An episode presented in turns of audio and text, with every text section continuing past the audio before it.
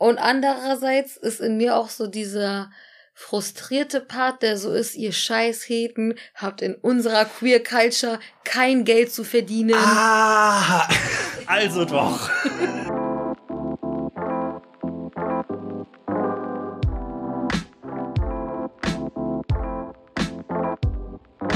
Couch Report. Der Taz Podcast zu Popkultur, Gesellschaft und Medien.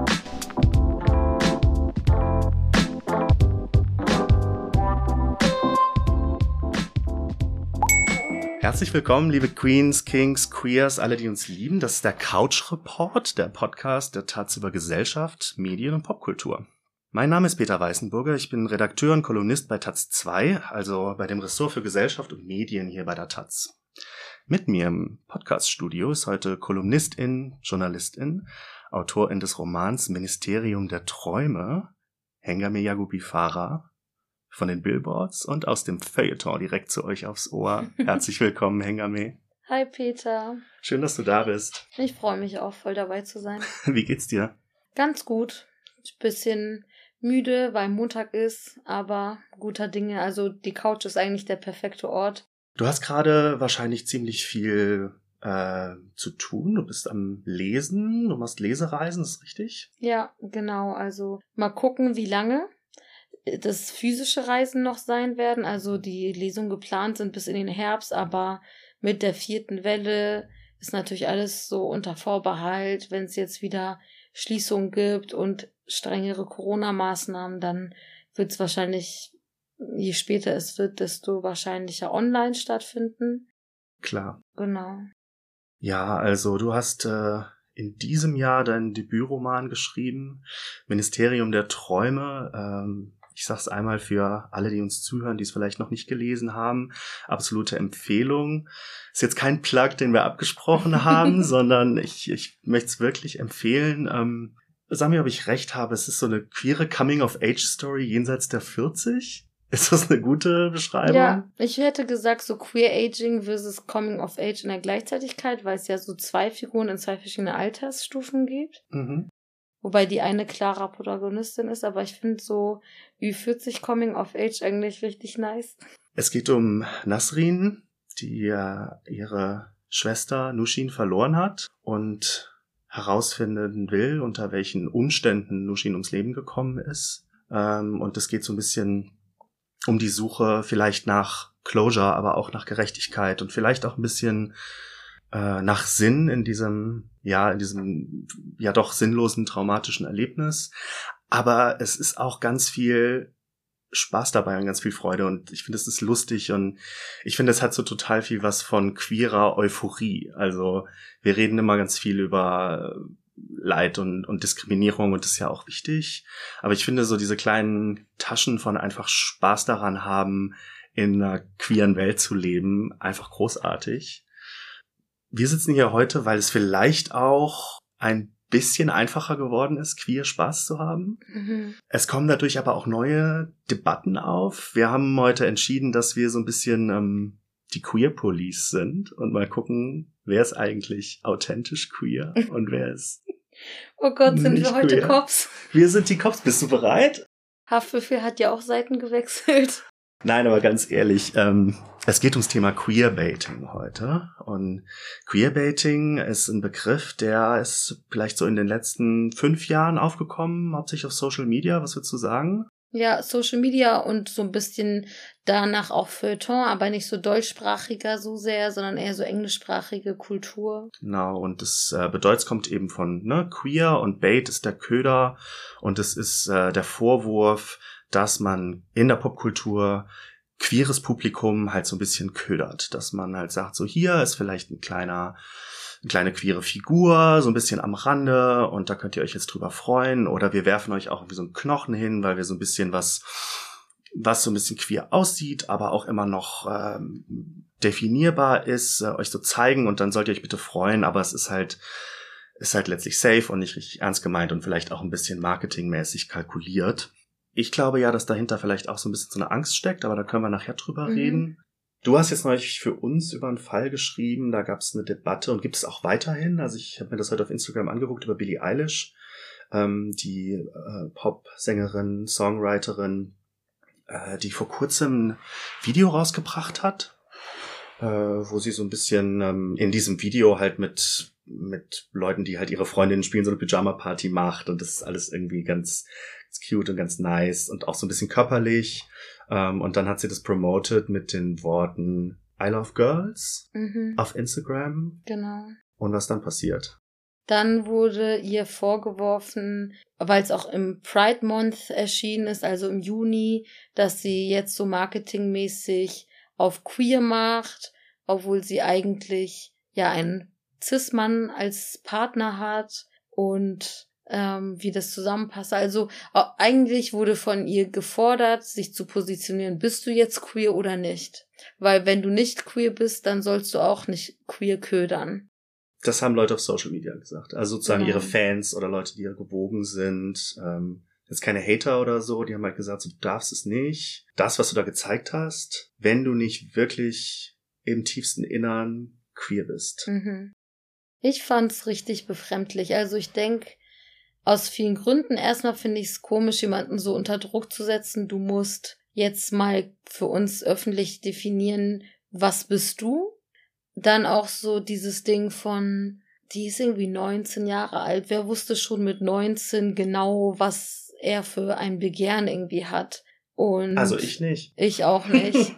Dann das auch noch so unter so einem Druck der Öffentlichkeit rausfinden zu müssen, wird die Suche nicht leichter machen, wenn man denn überhaupt sucht. Weil eigentlich haben wir ja auch den Konsens, dass Sexualität und Geschlecht was Fluides ist und deswegen auch nicht immer definiert werden muss und sich ändern kann.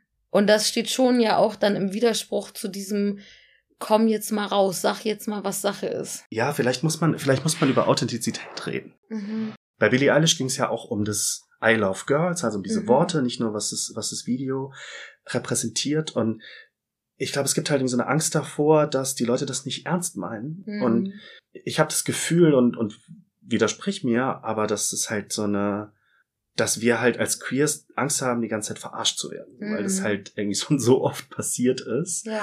Und wir halt unbedingt wissen wollen, so bist du halt echt genauso wie wir oder probierst du das gerade nur aus, weil es jetzt irgendwie hip ist. Mhm. Kannst du das nachvollziehen? Ich habe halt voll das Problem mit diesem Begriff Authentizität, weil das irgendwie so schnell so essentialisiert und ich frage mich dann immer so, was ist denn irgendwie, wer misst denn, was authentisch genug ist? Und das macht dann irgendwie auch so um ein Feld, was eigentlich so irgendwie wie so ein Meer so in alle Richtungen läuft, was queer für mich ist, auf jeden Fall dann auf plötzlich so Zäune drumrum. Das ist dieser Bereich in der Mitte ist noch authentic queer und alles, was davon abläuft, ist so off-brand queer, so Afghanistan Gucci mäßig und dann so an den Rändern alles andere ist queer baiting. Das ist dann so nicht mal Afghanistan Gucci, sondern so diese T-Shirts, wo Adidas statt Adidas steht oder so. Also das ist so meine Assoziation damit und ich denke halt auch so, es ist auch eine Projektion. Also so dieses so, Billie Eilish, verarsch uns nicht. Ich bin so, hat Billie Eilish, ist sie in deine DMs gekommen, hat mit deinen Gefühlen gespielt und dann am Ende gesagt, ach so, ich bin gar nicht queer. Das bezweifle ich zum Beispiel. Deswegen kann es dir auch irgendwo egal sein, ob sie queer ist oder nicht, wenn sie I Love Girls schreibt, weil das betrifft dich nicht direkt und gleichzeitig verstehe ich natürlich auch so dieses, du willst nur die Sonnenseiten der Queerness zum Vermarkten nehmen und du wirst niemand in die, niemals in die Situation kommen, irgendwie dein Job oder dein Zuhause oder deine Beziehungen aufs Spiel zu setzen, weil du zu dem stehst, was du bist. Und dass es dann so einen Frust auf jeden Fall auch gibt gegenüber Leuten, die nicht queer sind, aber ähm, solange es im Trend ist, ein queeres Image verkaufen und dann irgendwie ja eben nur die guten Seiten davon irgendwie genießen. Da sind wir dann wieder beim Thema Leid, ne? Also Mhm. äh, queere Authentizität ist also leiden und diskriminiert werden. Also ich muss halt irgendwie ein bisschen, ich muss halt ein bisschen Trauma mitbringen, innen drin, ich muss halt innen drin kaputt sein, damit äh, ich außen halt äh, mich queer geben kann. Was für ja die auch Sonnenseite. Bullshit ist. Oder? Also ich meine, erstens, ich will ja, dass queer weniger Leid ist und mehr Fun. Das ist ja das, was ich mir wünsche. Ich definiere mich nicht über die schlimmen Dinge, die ich ertragen musste, sondern äh, auch über meine Leidenschaften und über das, was mir Freude bringt und wo ich mich wohlfühle. Und nicht einmal hat der und der das und das zu mir gesagt. Und also, weil wenn man sich nur auf sein Trauma fokussiert und seine ganze Identität nur auf so die schlimmen Dinge, die man erlebt hat, so begrenzt, dann hat man ja auch überhaupt gar keinen Antrieb zu heilen oder was dagegen zu tun, dass diese Wunden da sind, weil man dann ja auch Angst hätte, die Identität verschwindet dann dadurch. Und das ist überhaupt nicht mein Ansatz. Es ist aber ein weit verbreiteter Ansatz, also nicht nur hinsichtlich Queerness, sondern auch anderen Kategorien.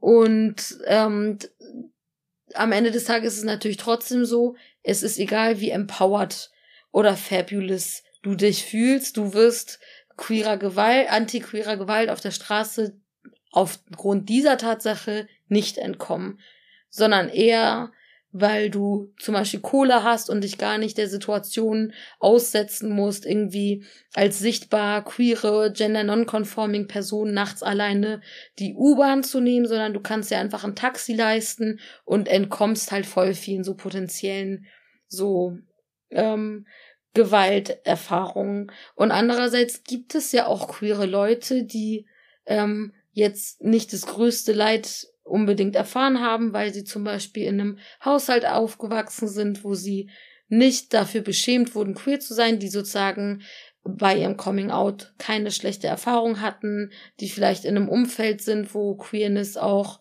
ähm, üblicher ist oder mehr zelebriert wird und nicht zum Beispiel strafrechtlich verfolgt wird. Und eben sie benötigen so die, äh, sie haben die benötigte ähm, benötigten Wohlstand, um auch manchen Situationen ähm, aus dem Weg zu gehen und waren jetzt zum Beispiel nicht als Jugendliche obdachlos oder so und haben auch irgendwie keine Depression oder so. Also weißt du, so die, die haben nicht unbedingt ein Leid, aber die können doch trotzdem queer sein. Also deswegen macht so dieses so, wenn du nicht ein bestimmtes Leid mitbringst, kannst du auch nicht queer sein, in der Rechnung auch überhaupt gar keinen Sinn.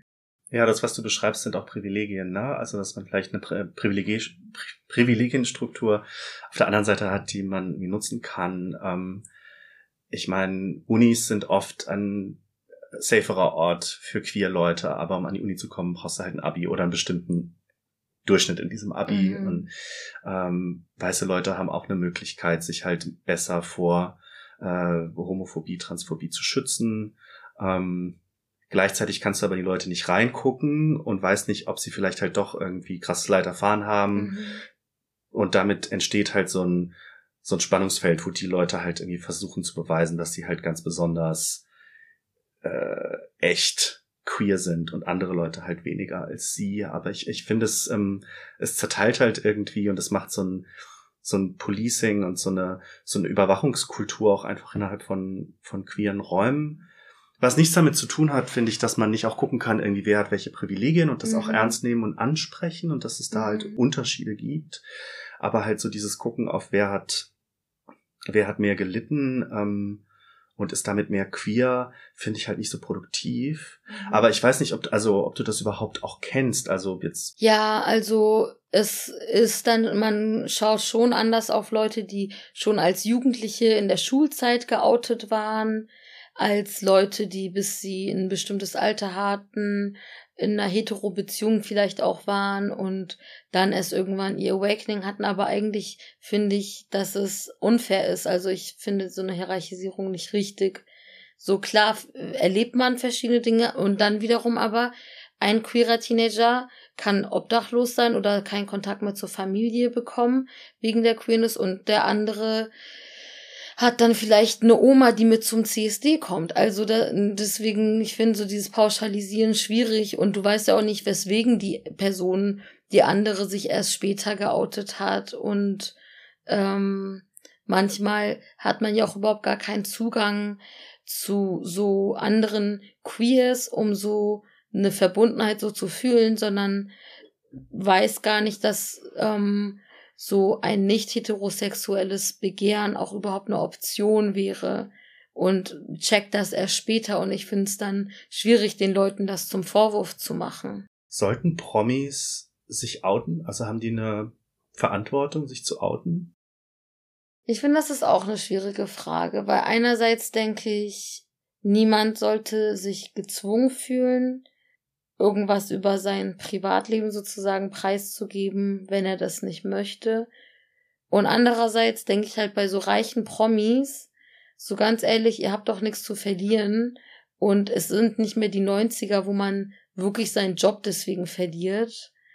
Oder in seltenen Fällen, aber dann ergeben sich auch andere Jobmöglichkeiten.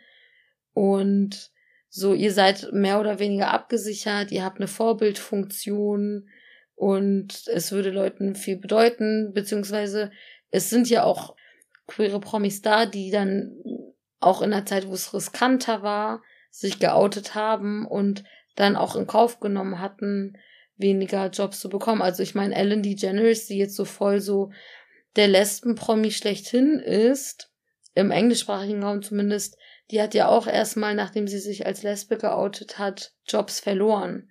Aber ich denke, es ist auch eine Fallhöhenfrage. Also wenn du, äh, du hast halt als ähm, jetzt in Deutschland oder meinetwegen USA oder so lebender Promi weniger zu befürchten als Konsequenz, als wenn du äh, im Iran zum Beispiel leben würdest und da Promi wärst, weil du dann vielleicht ähm, das Land verlassen musst oder es gar nicht mehr lebend rausschaffst oder so.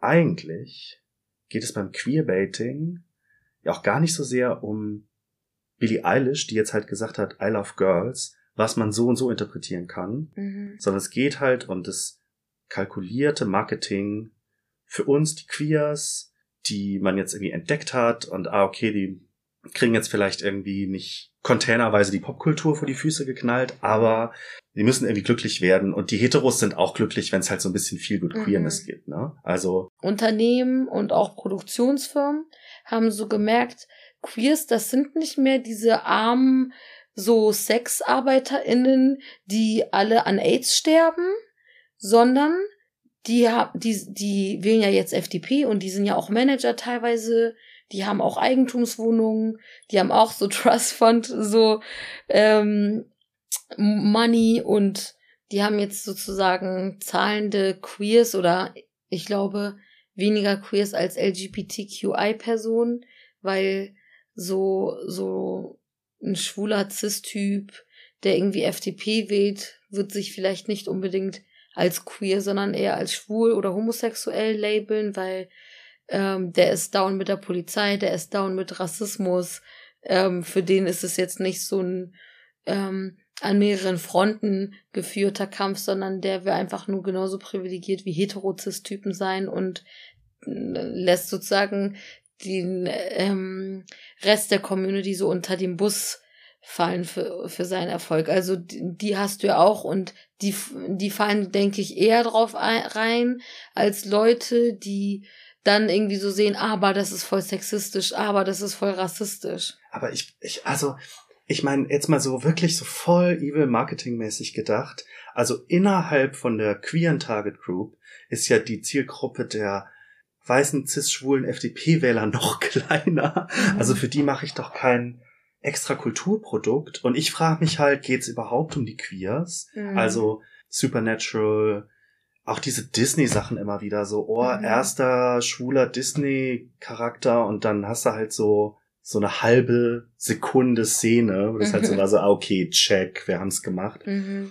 Also ich kann mir nicht vorstellen, dass es für die Queers ist. Ich habe das Gefühl, es ist halt so für alle, die sich allmählich halt anfangen, besser zu fühlen, wenn die Welt halt nicht so 100% hetero ist. Mhm. Die aber trotzdem keine durcherzählten Hauptfiguren wollen, die halt queer sind. Mhm. Also ich weiß es nicht. Also ich finde, ich denke mir halt so, ihr Hetis da draußen irgendwie, ihr könnt doch, ihr kommt doch damit klar, oder? Wenn man jetzt mal irgendwie sagt, so, wir haben halt einen Disney-Film und da ist halt irgendeine Figur und die macht halt, was eine Disney-Figur macht. Was machen Disney-Figuren? Sie fahren übers Meer oder suchen einen Zauberstein oder was weiß ich und, und die ist halt irgendwie verknallt in eine Person desselben oder äh, fluid definierten Geschlechts so und dann machen wir an der Stelle weiter. Also es ist, also es kann doch nicht sein, dass dann Leute Familien und kleine Kinder reihenweise heulend und traumatisiert aus dem Kino rauslaufen. Natürlich nicht, aber die gucken irgendwie auch, also die nehmen halt so als extrem oder so, so diese Gay, Panic,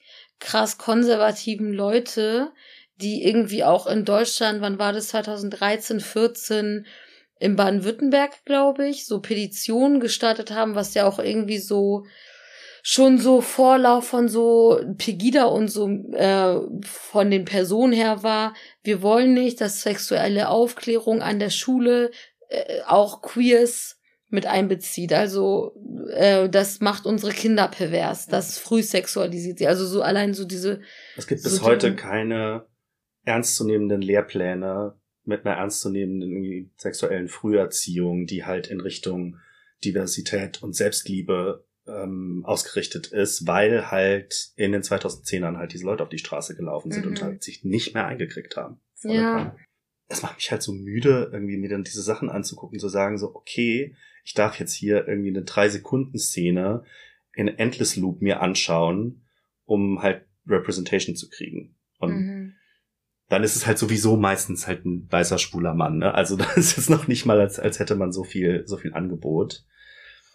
Also ich meine, schreibt schwule Nebenfiguren, meinetwegen, ne? Aber dann freut euch doch nicht so wahnsinnig darüber, was ihr für eine tolle Tat jetzt gerade vollbracht habt. Das ist halt das Ding mit so diesem Trend, so möglichst divers alles abzuhaken, damit du auf Social Media keinen Shitstorm kriegst.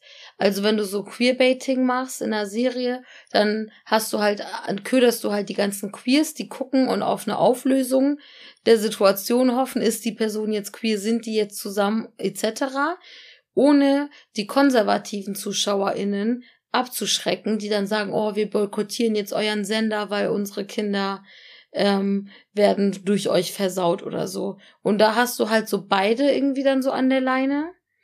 Und marketingmäßig macht es natürlich Sinn, so von allem ein bisschen so eine Serie muss jetzt nicht mehr so unsere himmlische Familie sein, um so konservative Leute anzusprechen, sofern sie nicht zu sehr aneckt. Du hast es in deinem Buch ja anders gemacht, ne? Das sind alle Figuren queer. Ja, außer die Mutter oder außer so die Eltern und die auch so ein bisschen so die Gegenfolie Folie zum queeren Lifestyle sind, mhm. ne? Gibt's auch ja. Konflikte. Aber du hast zum Beispiel keine jetzt zentrale Coming-out-Story in deinem Buch. War das eine bewusste Entscheidung? Warum kommt das in dieser Geschichte nicht vor? Also mir war es wichtig, eine queere Selbstverständlichkeit zu schaffen in diesem Kosmos meines Romans. Ich wollte nicht von A bis Z queer Lexikon alles erklären, sondern mir war es wichtig, die machen ihr Ding und das schon seit einer sehr langen Zeit. Und Klar gibt's auch irgendwie Schmerz, aber es gibt auch viel Freude und es wird ja später im Buch auch ums Coming Out der Protagonistin gehen, aber nur ganz kurz, um einfach so einen Riss von vielen Rissen, die sie in ihrem Leben so hatte, zu erzählen. Aber das ist halt gar nicht so das Hauptaugenmerk. Und mir war es auch wichtig, dass es sozusagen, weil ich wurde mal nach einer Lesung von jemandem, der da war, gefragt, ob so, sie, die Person meinte so, ja, du hast auch gesagt, die Protagonistin ist queer, hat das denn eine bestimmte Funktion? Und ich war irgendwie so voll empört von der Frage, weil ich so dachte, so, ich bin queer, das ist die Funktion. Was habe ich für eine Funktion? so, nee, oder dass ich dann so dachte, was meinst du mit Funktion? Also, dass sie sozusagen, weil sie lesbisch ist, bestimmte Deswegen ist sie Türsteherin. Meinst du das mit Funktion? Oder dass es so den Plot vorantreibt, dass sie queer ist, weil es auf einen Coming-out-Moment zusteuert? Oder? Ich finde es total komisch, von einer Funktion zu sprechen. Das klingt nach, okay, wir haben halt so eine äh, Standard-Hetero-Geschichte im Hintergrund und wenn halt irgendjemand da ist, der oder die nicht hetero ist, dann muss die halt eine Funktion haben, also wie Best Friend oder so.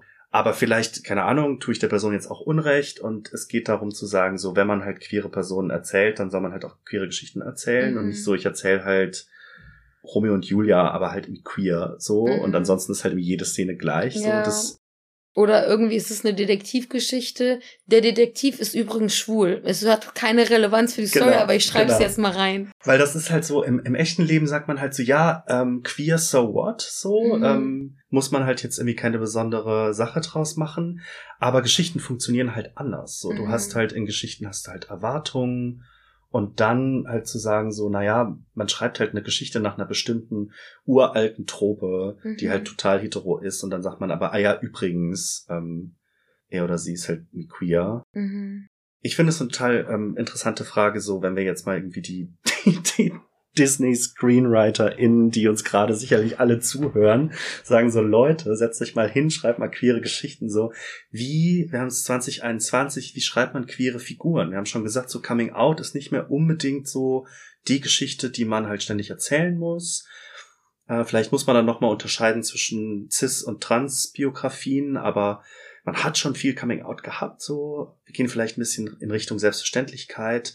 Aber hast du irgendwie so eine, so eine List irgendwie drei Dinge, die man beachten muss, wenn man queere Figuren schreibt? Boah, ich find's voll schwierig, weil ich denke, queere Literatur sollte sich ja eigentlich auch Kategorien verwehren. Weil queer bedeutet ja auch etwas Anti-Identitäres und etwas Genre und Kategorien sprengendes. Deswegen jede Regel, die ich nennen würde, müsste man eigentlich brechen.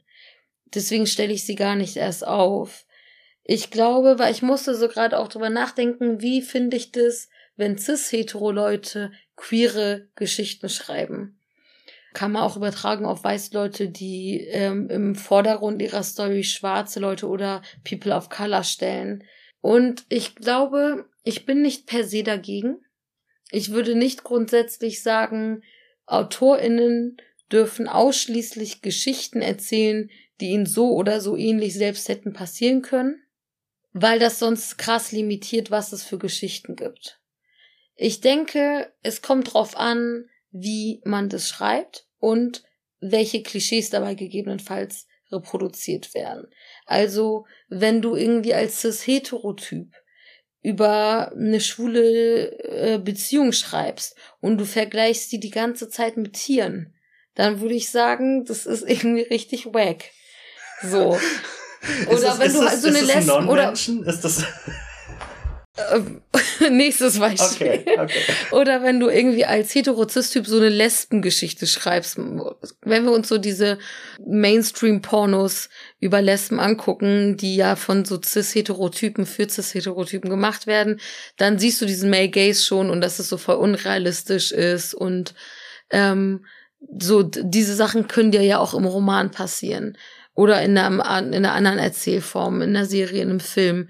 Ähm, ne, gucken wir uns irgendwie den Film an, Blue is the warmest color, da gibt's ja auch so diese Kritik daran, dass der cis-hetero-männliche Regisseur so ähm, in den Sexszenen, aber auch wie er die Körper der beiden Frauen, die die Hauptrollen spielen, ähm, so gefilmt hat und in Szene gesetzt hat, dass es so voll so den Male Gaze füttert und nicht für Lesben gemacht wird und so. Und das sind halt die Fallstricke, die passieren können, müssen es aber nicht. Kann auch durch internalisierte Stereotype passieren. Ne? Mhm. Also ich mhm. erinnere mich an so einen an so einen schwulen Roman, ähm, wo halt auch also die die Figuren halt total sexualisiert und auch so ein bisschen animalisiert mhm. worden sind in der Art und Weise, wie man das halt genau erwarten würde von von denen da draußen, die halt keine oh. Ahnung haben. Ne? Und da weiß ich halt nicht, hat die Person das internalisiert? Mhm. Ist es vielleicht einfach die Figur, die spricht mhm. und die halt so irgendwie angelegt ist? Oder ist es halt, damit dieses Publikum sich da auch wohlfühlt? Mhm. Ich kann's Leuten, die selber queer sind, eher verzeihen, weil wenn die so sagen, okay, kann sein, dass es ein Klischee ist, aber ich bin auch voll so dieses Klischee. Also ich kann mir auch vorstellen, dass Leute meinen Roman lesen und finden ein Klischee nach dem anderen. Warum hat Henger mir das so geschrieben? Und ich würde sagen, ey, das ist halt irgendwie, wie ich Leute sehe, wie ich teilweise selber bin. Jetzt nicht unbedingt die Protagonistin oder so, aber so da, wo ich mich bewege. Das sind die Leute, die ich treffe Mag sein, dass wir Klischees sind. Deswegen braucht es ja auch richtig, richtig viel unterschiedliche queere Literatur, Serien und Filme, um einfach alle Realitäten oder so viele wie möglich abzubilden. Ein einziger kann nicht alles. deswegen kannst du auch mit so einer Figur, die du halt irgendwie rein stopfst, so wenn die Geschichte eigentlich schon fertig ist, kannst mhm. du nur scheitern, weil es ja. wird halt immer so gesehen werden, als, ah, okay, das ist jetzt die eine Person, die diese Gruppe repräsentiert und damit ist sie automatisch ein Klischee. Ja, voll dann ist ja der Arbeitsauftrag eigentlich also recherchiert, findet's halt raus, irgendwie redet mit Leuten. Ja. Ich denke, die Kunst von Geschichten erzählen und Figuren entwickeln ist ja, dass sie so unterschiedlich sie zu dir auch sind, dass du dich gut in sie hineinfühlen kannst und sie ehrlich erzählen kannst und sie Kanten haben und wir sie nicht schon tausendmal genauso gesehen haben. Und dann sozusagen ist so dieser Gap zwischen Identität von Autorin und Figur auch nicht das Problem, sondern ähm, eigentlich das Talent von Autorin, um diese Figur trotzdem gut zu machen. Ich kenne auch irgendwie AutorInnen, die schreiben Figuren mit in ihre Bücher, die nicht ihrer eigenen Identität entsprechen, sondern vielleicht näher an meiner sind und die machen es richtig gut und ich fühle mich einfach nur gesehen und freue mich zu sehen, dass nur weil du selber cis-hetero bist, du ja auch nicht nur mit cis-hetero Leuten abhängst. Kann ja auch sein, dass du die einzige Hete im Freundeskreis bist, aber deine Freundinnen gut kennst und irgendwie viel mit ihnen redest, ihnen viel zuhörst und deswegen auch in queere Gefühlswelten einen Zugriff hast, den vielleicht andere Heteros nicht haben, aber den du dann nutzt, um ähm, sie so weiterzutragen, um sie, sie zugänglicher zu machen für andere Leute und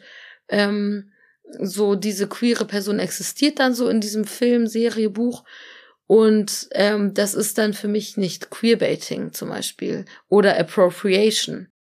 Ich habe ja mal ein bisschen überlegt, wo eigentlich das äh, The Original Queerbaiting ist. Und ich bin so ein bisschen angekommen bei ähm, Tattoo. Mhm. Du erinnerst dich? Na klar. Die äh, russische Band, russisches Duo. Ich habe nochmal nachgeguckt, heute 2002 kam dieses Video raus. All the Things She Said. Nächstes Jahr 20-jähriges Jubiläum. Hast du die Party schon organisiert? Mal gucken, wie Corona ist, aber ich habe schon ähm, bei Missy Magazin Bescheid gesagt, dass ich das Moodboard auf jeden Fall machen will zu denen. es ist auf jeden Fall so, es geht halt, es geht halt gar nicht. Ich habe das einfach mal kurz heute nachrecherchiert und ich habe einfach den Song seitdem so in meinem Kopf. Mhm. Es ist einfach so ein geiler Song. Das ist äh, 2002 rausgekommen, wie gesagt, russisches Duo und diese zwei Frauen sind im Video halt also da kann man schon sagen, wie Male Gaze spielt eine Rolle. Also im eine Schuluniform im Regen und sie knutschen halt miteinander. Und es war halt der massive Talking Point zu der Zeit. Ich glaube, es gab auch ähm, Überlegungen, das halt zu zensieren, also zumindest zu bestimmten Uhrzeiten nicht zu spielen und so. Und dann kommt halt irgendwann raus, die sind gar nicht lesbisch. Oh mein Gott. Mhm. So. Und dann gab es auch noch Jahre später halt im Interview, hat eine von beiden halt auch noch homophobe Dinge im Interview gesagt, so, wo halt irgendwie klar war, so, okay, ähm, die meinte dann so, ähm, ja, äh, mit zwei Frauen, das sieht halt wenigstens irgendwie noch ästhetisch aus, aber zwei Männer, das geht halt irgendwie gar nicht so. Und da mhm. war irgendwie dann klar, okay, das ist jetzt halt nicht authentisch. Mhm. Ähm, das ist aber Jahre später gewesen. Und die, die Kontroverse war halt irgendwie schon so, sind die das jetzt wirklich? Mhm. Und sie waren es halt nicht. Der Mox hat man nie behauptet. Ist es Queerbaiting? Du hast schon gesagt, so voll die Bedienung vom Male Gaze, voll die so kaltblütige Marketingstrategie, so diese nicht mal Allies oder so supportive of Queers, sondern eine von denen, die ist dieselbe, die diese homofeindlichen Aussagen gemacht hat, kandidiert jetzt ja auch für Putins Partei Ach, und echt? so. Also die ist einschlägig homofeindlich so. Sie ist, Bei der anderen weiß ich nicht, die andere hat sozusagen sich auf Facebook dann nach diesem Interview vor ein paar Jahren distanziert von den Aussagen ihrer Ex-Kollegin. Aber es ist auf jeden Fall so, dieses so nur so tun, als ob, um Geld damit zu verdienen. Und das ist nicht cool. Andererseits, ich habe es mir extrem gern angeguckt und es bedeutet mir immer noch viel. Und ich spiele, aber weißt du, hör mal zu, Peter, ich spiele richtig oft so Tattoo-Remixe in meinen DJ-Sets und äh, also meistens auch auf Queen Partys und alle feiern's. Aber wenn Heteros oder sogar Leute, die nicht lesbisch sind, das machen, dann finde ich's voll scheiße.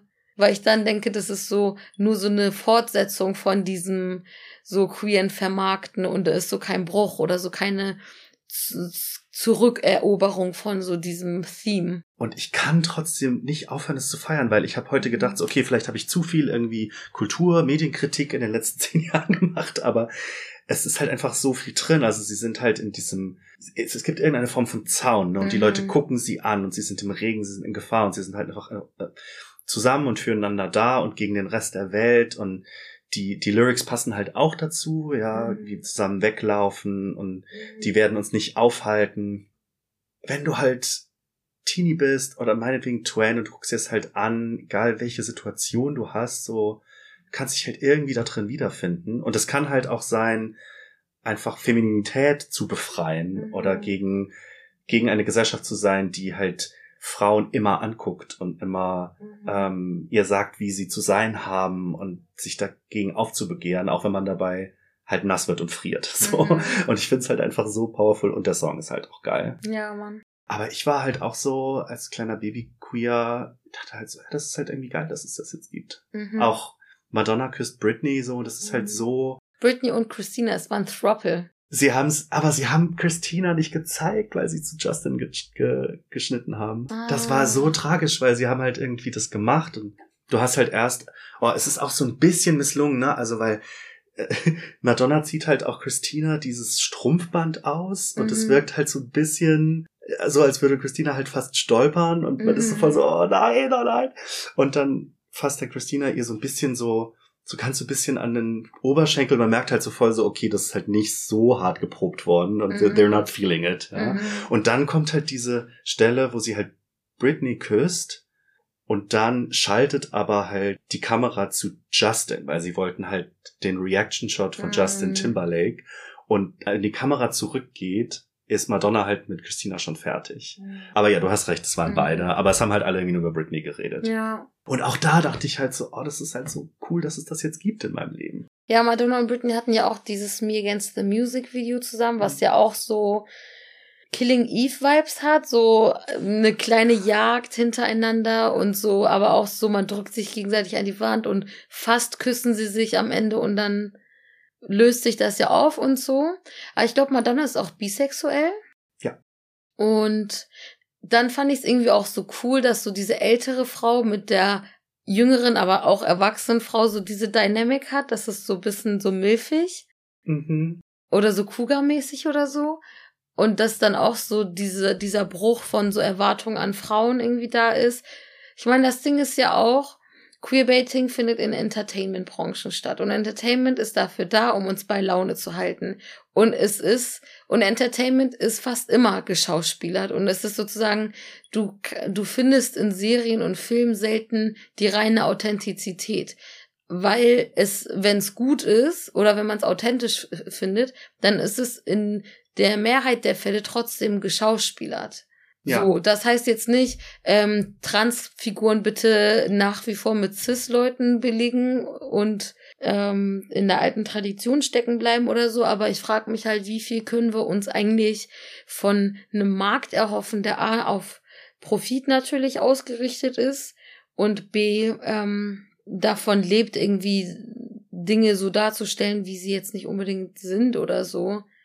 Und klar kann man sagen, supportet mehr queere MusikerInnen, supportet mehr queere Filme, gibt's ja auch immer mehr und so, aber leider oft so in kleinen Produktionsfirmen und so, dass man sie jetzt nicht irgendwie äh, Blockbuster-mäßig überall so sehen kann oder sie so vermarktet werden, dass alle davon mitkriegen und so.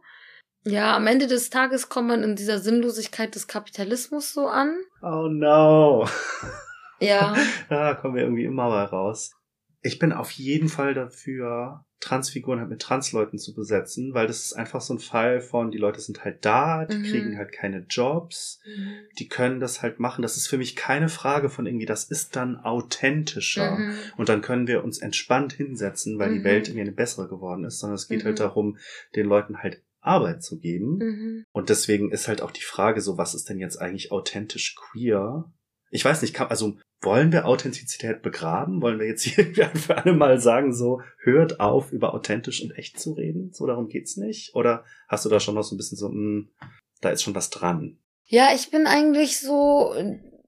Ich liebe ja Künstlichkeit und Fakeness. Mm. Also, das ist ja auch queere Kultur irgendwo. Ich glaube, am Ende kann man irgendwie sagen, so was wir wollen, ist halt, wenn ihr Queerness schreibt oder Queerness darstellt, informiert euch, redet mit Leuten, irgendwie versucht halt irgendwie möglichst viele Aspekte von Queerness einzusaugen. Lasst euch nicht darauf festlegen, dass es halt irgendwie das Zeichen für Queerness gibt oder die Mhm. queere Biografie. Bleibt offen, bedenkt halt, dass es genauso viel queer Euphorie wie queeres Leid gibt und dass es kein Leben gibt, was nur eins von diesen beiden Dingen Mhm. beinhaltet. Und seid fake, wenn ihr Lust habt, Mhm. irgendwie, ne? Oder? Also, Voll.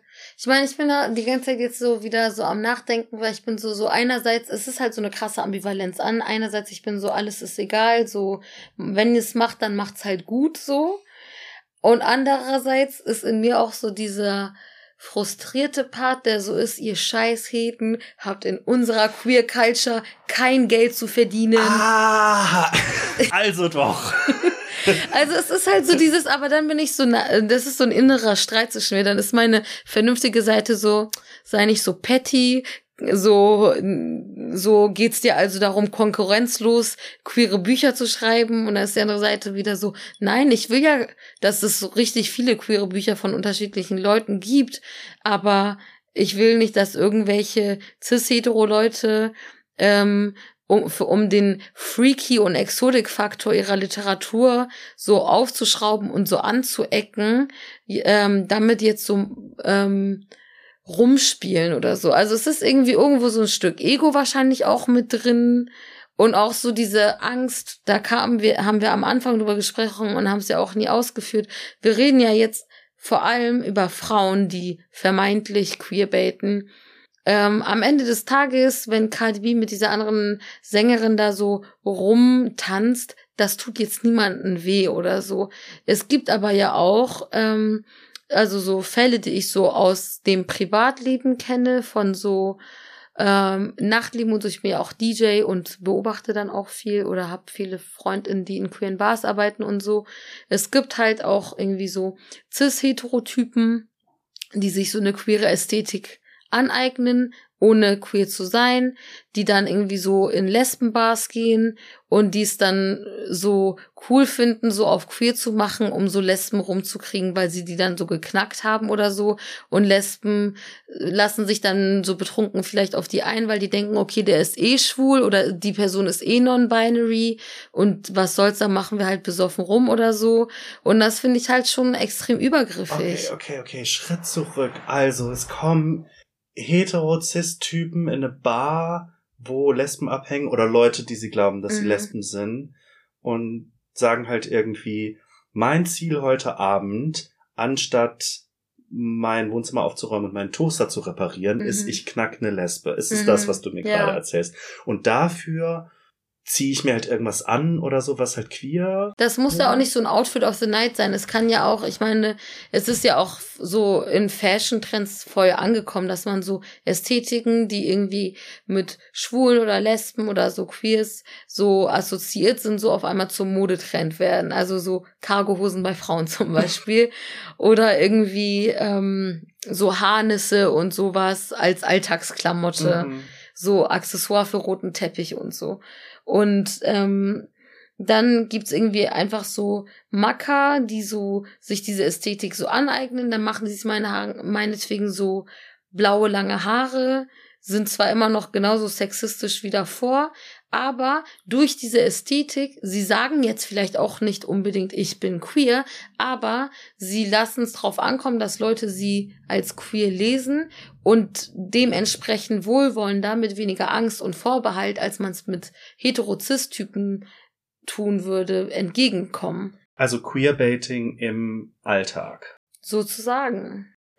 Und an, auf der anderen Seite, ich meine, ich bin früh über jeden, ich bin froh über jeden cis-hetero-Typ, der irgendwie sich eine schöne Frisur und Style gönnt und nicht irgendwie so diesen 9 in 1 Duschgel, Rasierschaum, Rohrreiniger, ähm, Über den ganzen Essigessenz so äh, Mix so als einziges Kosmetikprodukt nutzt und so.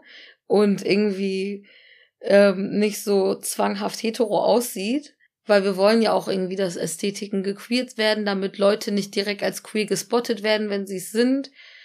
Das ist halt so eine krasse Ambivalenz, aber Leu manche Leute nutzen es halt aus und da kommt halt die Ethikfrage rein. Ja, ich kann ich kann es schon irgendwie verstehen. Also ich meine, was du erzählst, ist halt mega übergriffig und es klingt halt nach nach einem kalkulierten Angriff Mhm. auf das auf das Leben halt und das Ja, und auf einen vermeintlich sichereren Raum. Ja, Weil ganz ehrlich, wenn ich jetzt in einer queeren Bar jemanden treffe und die Person sieht queer aus für mich, was auch immer das dann bedeutet, ich gehe dann doch nicht hin und frage, Entschuldigung, bist du eigentlich queer? Das ist ja auch dann so ein Policing. Sondern ich gebe der Person dann Benefit of the Doubt, weil ich so denke, allen, die hier sind, ist mehr oder weniger bewusst, das ist irgendwie ein Raum, der queer ist. Es steht auch Gay Bar vorne drauf oder so. Und man verhält sich entsprechend respektvoll. Und ähm, Naja, und man nimmt halt die, die Konsequenzen in, also was ich halt meine, auch mit dem, mit dem Queerbaiting beim äh, Schreiben von Geschichten, so, es muss halt irgendwie meaningful sein, es muss Mhm. halt was dahinter stehen. Und das heißt halt, also queer sein bedeutet für mich halt auch so, ähm, liebevolle Intimität, halt darauf achten, dass andere Leute sicher sind, so Verständnis zeigen, Mhm. die Person nicht benutzen. Das heißt nicht, dass alle queeren Leute so sind, aber ich finde, das ist in den Szenen halt irgendwie angelegt. Und deswegen ist die Frage halt irgendwie nicht so, bist du halt authentisch queer, sondern hast du halt vor, mich heute Abend zu verarschen? Mhm. Oder, oder was, also, weißt du, worüber ich auch gerade nachdenken musste, ist so das Verhältnis von so Voyeurismus und Queer Spaces. hm, Also wenn du halt so, ich ist in super vielen queeren Clubs und Bars gibt's ja zum Beispiel so die Regelung, du darfst nicht fotografieren dort, damit niemand geoutet wird, aber auch damit so dieser Space ein bisschen geschützter einfach ist. und ich find's so angenehm. Ich find's way. auch richtig geil. So, und dann hast du halt irgendwie Filmteams, die trotzdem versuchen reinzukommen manchmal. Oder, und dann ist so diese Frage, okay, inwiefern, wenn so straighte Leute in so einen queeren Raum kommen, und es kann auch ein fiktionaler queerer Raum sein, inwiefern reproduziert es so diesen Voyeurismus und so diesen, äh, dieses so neugierige, wir wollen jetzt aber gucken, was hinter den Vorhängen sich abspielt.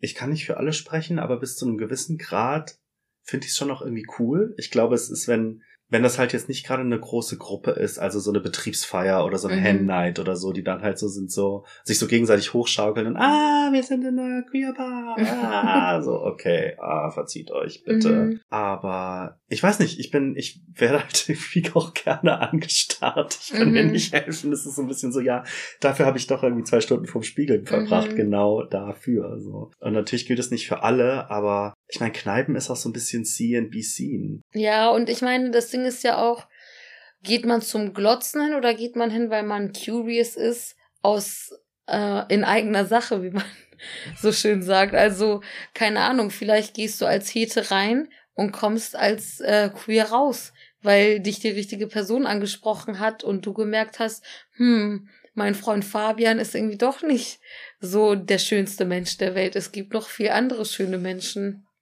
Oh, Morgen erstmal. Polysecure re- lesen und mit Fabian reden oder so. Also ich glaube, wir können uns auf jeden Fall darauf einigen, dass die erfolgreichsten Queerbars die sind, wo Leute als Heten reingehen und als Queer wieder rauskommen. Weil Auf das ist ja jeden. schließlich die Agenda, ich glaube, Ja. für uns beide, Ja, dass Heterosexualität einfach abgeschafft wird. Möglichst Ja. bald. Möglichst 2030. wir sind so die Adapter, um von der einen Welt in die andere zu transportieren. Okay, Hengami, bevor wir zu viel Shitstorm-Mail kriegen, äh, ich muss auf jeden Fall noch ein Quiz mit dir machen heute, weil das Okay. ist nämlich der Taz Podcast Couch Report Gimmick, dass wir halt ein Quiz machen. Und ich habe drei Zitate für dich rausgesucht von Menschen, die du kennst, Okay. die diese Zitate gesagt haben. Es hat was mit Queerness zu tun. Und Das Spiel heißt diesmal Wer wird Queerionär? Aber man kann gar nichts gewinnen. Ah, nee, gewinnen kann man sowieso nix. Das, äh, Nur die Herzen der Zu ZuhörerInnen. aber das ist der Punkt, no pressure. Okay. Ähm, erstes Zitat. Ich gebe dir hinterher ein Multiple Choice. Mhm. Wer hat das gesagt? Ich wünsche mir manchmal, dass mehr meiner queeren Mitmenschen ihr Coming Out hätten. Wisst ihr, es ist schön hier draußen. War es A. Queen Latifah? B. Elton John? Oder C. Anne Will? Ich würde sagen Elton John. Warum? Ich würde sagen, Anne Will hat nicht so den Come to the Other Side Vibe unbedingt. Und wer war die erste? Queen Latifah. Keine Ahnung, irgendwie habe ich das Gefühl, es passt am besten zu Elton John. Du hast total recht, es war Elton John. Geil. Weil tatsächlich, ja, also sowohl Anne Will als auch tatsächlich Queen Latifah äußern sich gar nicht so viel. Nee. Also sie stehen halt zu ihren Beziehungen, aber die sind halt jetzt nicht so, ich produziere am laufenden Band irgendwelche Queer-Zitate. Mhm. Aber Elton John hat es tatsächlich gesagt, ähm, Mitte der 90er bei einer Awardverleihung in LA. Und ich finde es halt einfach mega cute. Ich find's auch richtig cute. Ist schön hier draußen. Na klar, wenn du Elton John bist, ist natürlich schön. Zweites Zitat. Ein Teil von mir wundert sich, warum das so schwer war. Warum hat die Gesellschaft es mir so schwer gemacht, an diesem Punkt in meinem Leben anzukommen? War das A. Elliot Page, B. Ellen DeGeneres oder C. Queen Latifah? Boah, das ist schwer.